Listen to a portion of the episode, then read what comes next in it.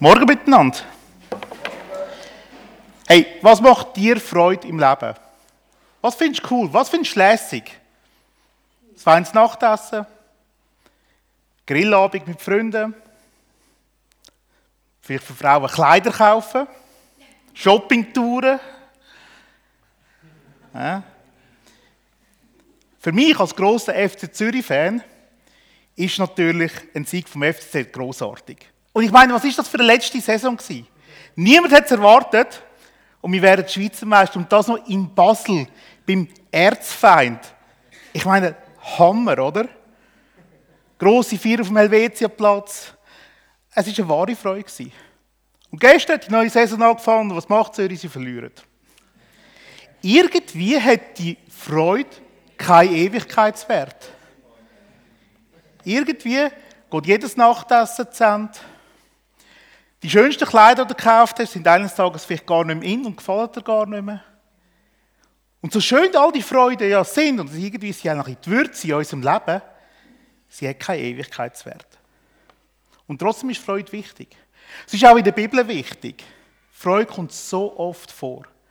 Und spannenderweise im Alten Testament kommt Freude fast doppelt so, also Freude und Freuen fast doppelt so oft vor wie im Neuen Testament. Und noch lustig, in der Neues Leben Übersetzung, im Neuen Testament kommt Freude 99 Mal vor. Und das ist ja logisch, das hundertste Mal ist dann, wenn wir bei Jesus sind. Aber weil es so oft im AT vorkommt, habe ich heute einen Text aus dem AT mitgenommen. Aber bevor wir in den Bibeltext einsteigen, möchte ich euch noch gerne ein paar Hintergrundinformationen geben, dass wir ein bisschen wissen, wo der Text spielt. Ich nehme, alle, ich nehme an, ihr habt alle Bibeln daheim. Und wenn sie einigermaßen modern ist, also sprich nach 1546 geschrieben worden ist, findet ihr zwei Bücher drin, Nehemia und Esra. Vor 1546 ist es ein Werk Es ist nur ein Werk gehabt. Das erzählt Geschichte. Also sagen, die Babylonier sind ja gekommen, sie haben Jerusalem zerstört, der Tempel ist zerstört worden und sind ganz viele Menschen ins Exil geführt. Und das Buch fängt dann etwa eigentlich 50 Jahre später an. Also die Menschen waren 50 Jahre im Exil. Und dann äh, erzählt das Buch die Rückkehr von einigen von den Israeliten zurück nach Jerusalem und was sie dabei erlebt haben, wo sie die Stadt, den Tempel und ihr Leben wieder neu aufgebaut haben dort. Und der Hauptfokus vom Buch ist eigentlich auf den drei wichtigen Leitern vom Wiederaufbau: Zerubabel, Esra und Nehemia.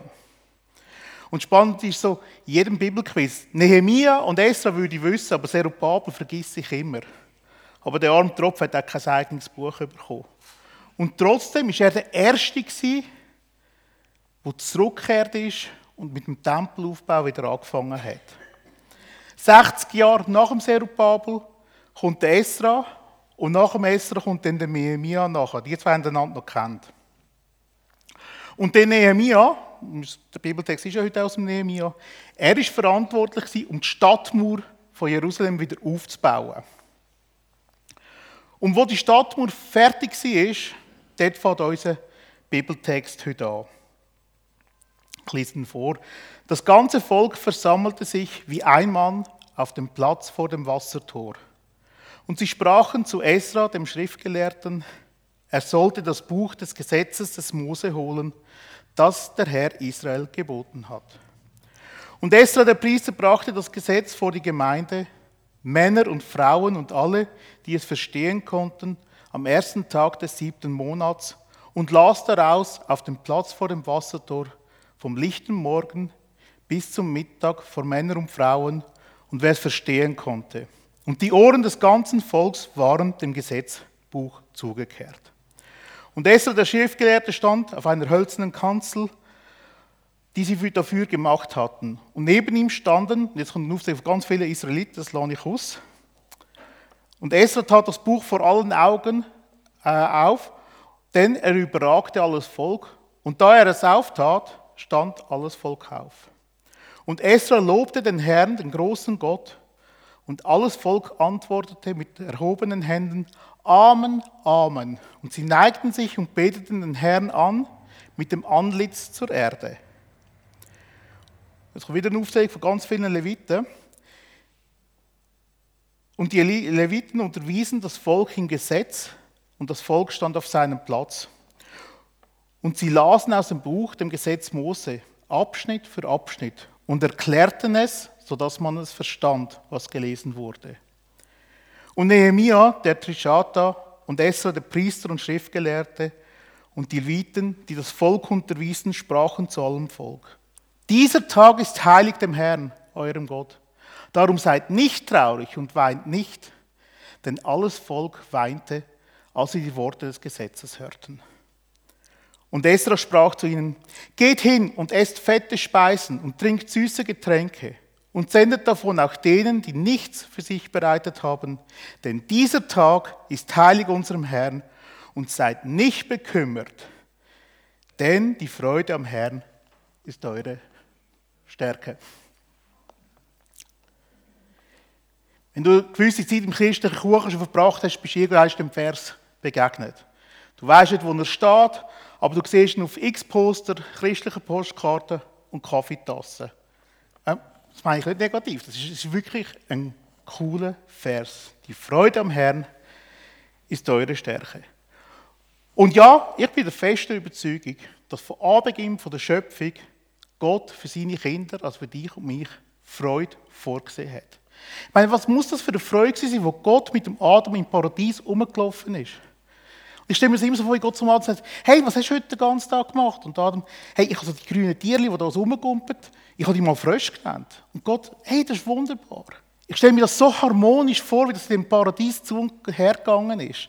Die Beziehung, die Adam und Gott zueinander hatten, quasi Seite an Seite, einander sichtbar zu sehen, sind sie zusammen durch das Paradies gelaufen. Es muss eine harmonische Freude sein. Und so sagt auch schon bereits der Psalmist, Psalm 43,4, dass ich hingehe zum Altar Gottes, zu dem Gott, der meine Freude und Wonne ist. Es ist so eine Freude, die in dieser engen Beziehung mit Gott sein Und die Bibel ist voll von solchen Freudentexten, die beschreiben, dass Gott für dich und mich Freude vorgesehen hat. Leider auch ist aber im Paradies die Freude durch den Sündenfall, die Eva hat ja vom Baum gegessen, was sie nicht hätte sollen, ist die Freude, dass das Paradies zerstört wurde. Es ist ein Misstrauen von der Eva an Gott, die Beziehung hat Brüche genommen und so ist die Sünde in die Welt gekommen. Aber Jesus ist auf die Welt gekommen, um alles, was die Sünde zerstört hat, wiederherzustellen. Und dazu gehört auch eine echte, reine, erfüllende und ewige Freude. Jesus hat mit seinem Tod und seiner Auferstehung die verlorene gegangene Freude, wo Gott sich so sehr für dich und mich wünscht, wiederhergestellt. Und spannend, Jesus sagt, kurz bevor er wurde, verraten und gekreuzigt worden ist, im hohepriestlichen Gebet. Aber jetzt komme ich zu dir und rede dies noch in der Welt, damit sie meine Freude in Fülle in sich haben. Und an anderer Stelle sagt Jesus, ich bin gekommen, damit sie das Leben in Fülle haben. Und da frage ich mich eigentlich, sind wir uns das wirklich bewusst, dass Jesus möchte, dass wir Freude haben? Freude an dieser Beziehung zu ihm. Freude, die einen Ewigkeitswert hat in ihm. Schauen wir uns doch mal an, was Freude in unserem Bibeltext oder wie die ins Spiel kommt. Wo die Stadtmauer fertig war, hat sich das ganze Volk versammelt. Sie haben das aufgerufen, hey, lies uns aus dem Gesetz von Mose vor. Und er hat es gemacht und die Leviten haben es den Leuten Stück für Stück, Abschnitt für Abschnitt erklärt. Und was ist passiert? Ja, zuerst hat es mal gar keine Freude gegeben. Denn alles Volk weinte als sie die Worte des Gesetzes hörten. Es ist noch nichts mit Je und Trulala und alles lässig. Das ganze Volk weinte, als sie die Worte des Gesetzes hören. Und gar sie haben nicht brüllt, weil die Worte so schön sind im Gesetz und weil es so tolle Formulierungen drin hat. Sie haben brüllt, weil sie sich ihrer eigenen Schuld bewusst worden sind. Weil sie sich bewusst worden sind über ihr eigenes Versagen, über ihre eigene Unzulänglichkeit über ihre eigene Sünde. Und das ist nicht lässig. Ich meine, wer von uns wird schon gern mit seinem Versagen konfrontiert? Wer findet schon lässig, zerknirscht zu sein, über die eigene Unfähigkeit. Wer möchte schon auf seine Sünden angesprochen werden? Dann nehmen wir schon lieber Freude, oder? Also bei mir geht es zumindest so. Aber das Volk ist traurig und bekümmert, weil das Gesetz Gottes, das Wort Gottes, sich voll in ihr Herz hineingedrängt haben. Und zwar genau an dem Punkt in ihrem Herz, wo eben nicht rein war. Und das macht das Wort Gottes auch heute noch. Der Schreiber vom Hebräerbrief hat geschrieben, denn das Wort Gottes ist lebendig und kräftig und schärfer als jedes zweischneidige Schwert und bringt durch, dringt durch, bis es scheidet Seele und Geist, auch Mark und Bein und ist ein Richter der Gedanken und Sinne des Herzens. Und ich glaube, genau darum brauchen wir das Wort Gottes. Ich bin der festen Überzeugung, es gibt nichts anderes, was es schafft, sich so in unsere Herzen hineinzudrängen und Veränderung hervorzurufen. Keine Rede von Politikern, keine interessanten Methoden, Praktiken, esoterische Schnickschnack oder irgendwelche Argumentationen. Nein, ich glaube, es gibt nichts, was so ins Herz eindringen kann, wie das Wort Gottes. Und der Heilige Geist braucht immer wieder das Wort, um unsere Seele reinzumachen von diesen toten Flecken, die wir drinnen haben. Und das ist mir gerade kürzlich passiert. Ich tue immer gerne andere Predigten hören. Von Menschen aus verschiedensten Denominationen. Und ich habe eine Predigt von einem Amerikaner und ja, die Predigt ist also im besten Fall durchschnittlich. Ich habe dann irgendwie aus Kursum noch irgendwie fertig gelesen, so die Hoffnung, es kommt noch etwas. Aber nebenan angefangen, noch Videospiele zu machen. Und dann zitiert er einen Bibelvers, der mich voll im Herz trifft. Und ich genau merke, ach, das mache ich nicht richtig das mache ich falsch. Immer und immer wieder. Und ich bin mir bewusst worden, dass ich versagt habe und dass ich es muss ändern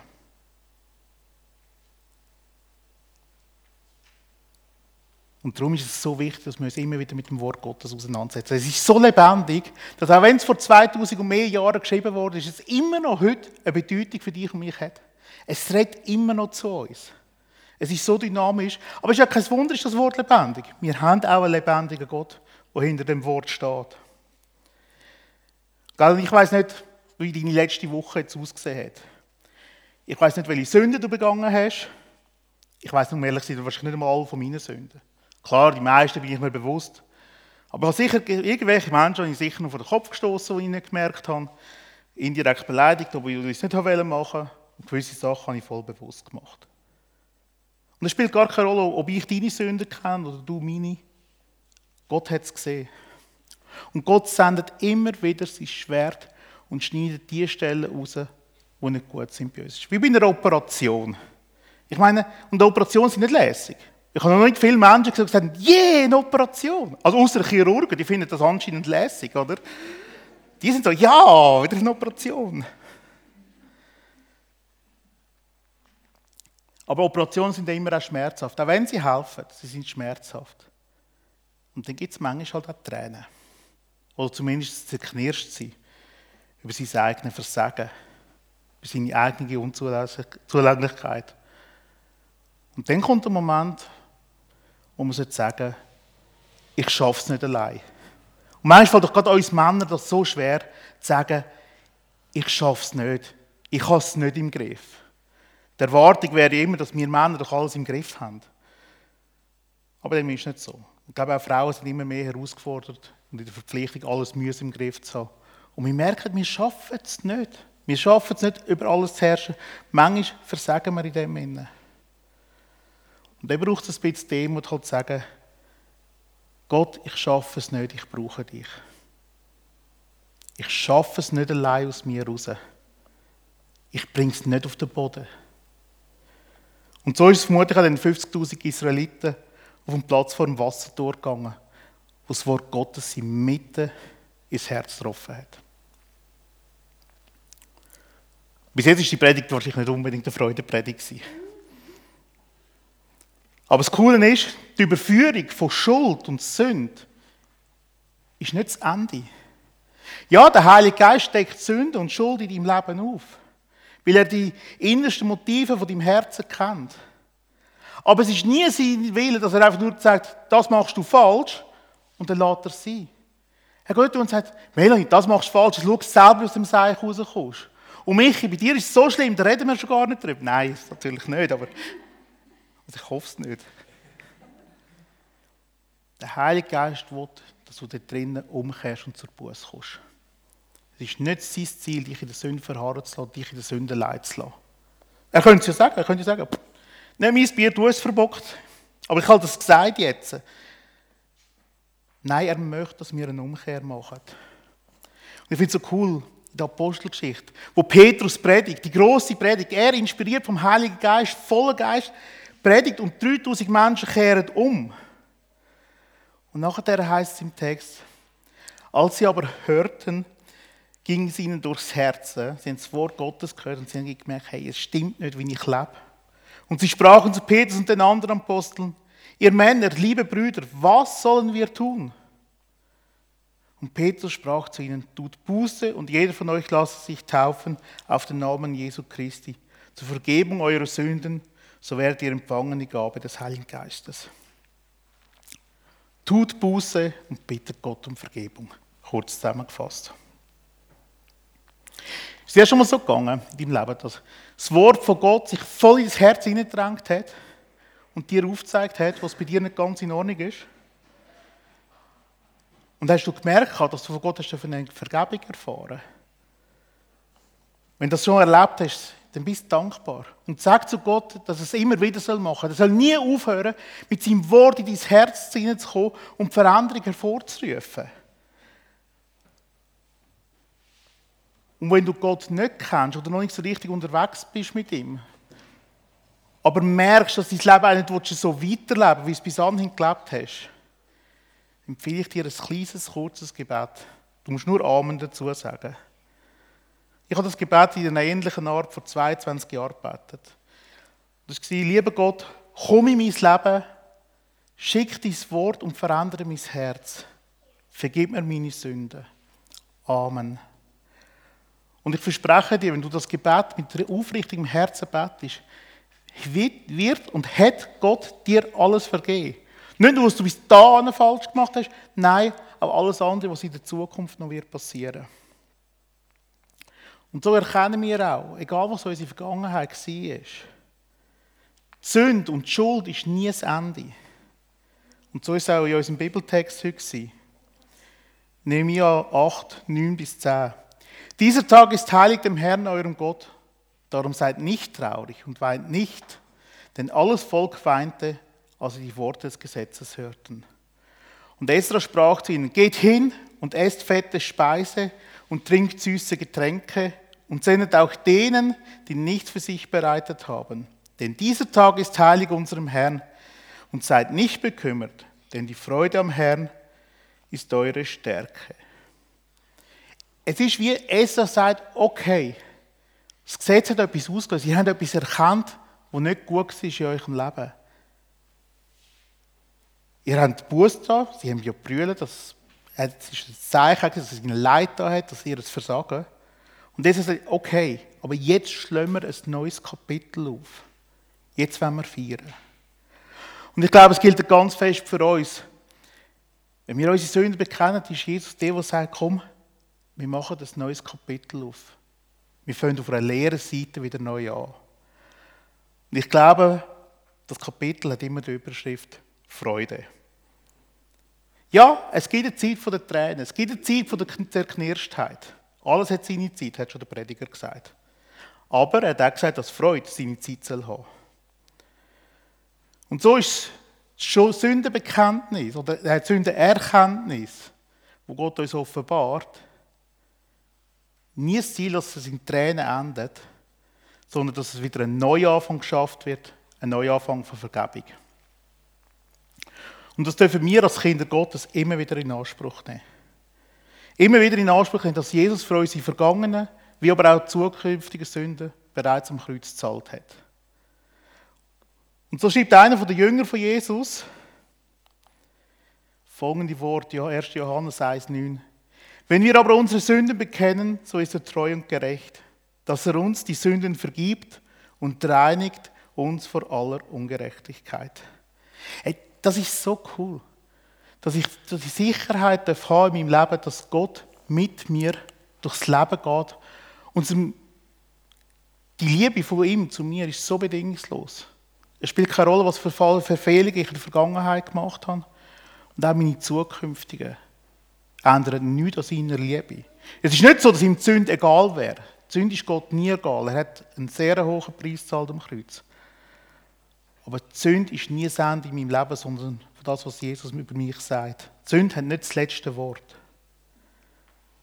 sondern Gnade und die Vergebung von Jesus ist, soll und hat das letzte Wort in meinem Leben. Und so sind Freude und Gnade ganz nah beieinander. Das sieht man auch schon im Griechischen. Das Wort für Freude ist Chara. Und das ist mit dem Wort Charis, was Gnade bedeutet, so nah verwandt. Und somit ist unsere Freude und unsere Stärke im Herr, dass er selber unsere Verfehlung am Kreuz getragen hat. Dass wir wieder einen Weg zu ihm haben. Und wenn wir auf dem Weg mit Jesus unterwegs sind, ja, wir werden wieder versagen. Es wird nicht so sein, dass eine Wunderkraft über uns kommt und wir auf einmal alles richtig machen. So schön, dass es wäre. Wir werden immer wieder auf dem Weg fallen. Aber er wird uns nie liegen lassen auf dem Weg. Ich meine, egal was du immer wieder falsch machst, wenn du wieder jezornig bist, das sehe ich in meinem eigenen Leben, und schon zum x-ten Mal falsch reagiert habe bei meinen Kindern, wenn sie mich genervt haben und nicht lieb bin zu meiner Frau, wenn ich es hätte sollen sein. Gott ist ja der Erste, der dort steht und mir die Hand reicht und sagt, komm, wir stehen wieder auf, wir machen einen neuen Anfang. Wir schlagen eine neue Seite auf. Und ich glaube, Gott ist manchmal, manchmal habe ich das Gefühl, Gott steht wieder und denkt, okay Stefan, wir machen es noch einmal. Wir stehen wieder auf, wir probieren es wieder.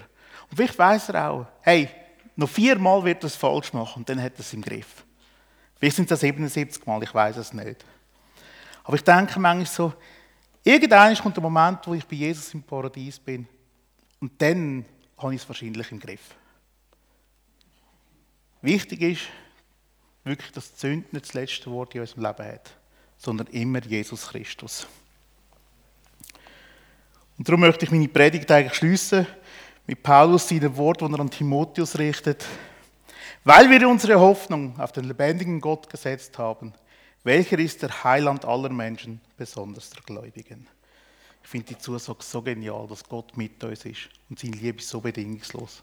Es kommt nicht darauf, was du gemacht hast, und es kommt nicht darauf, was du wirst machen. Seine Liebe soll dir jeden Tag gewiss sein. Amen.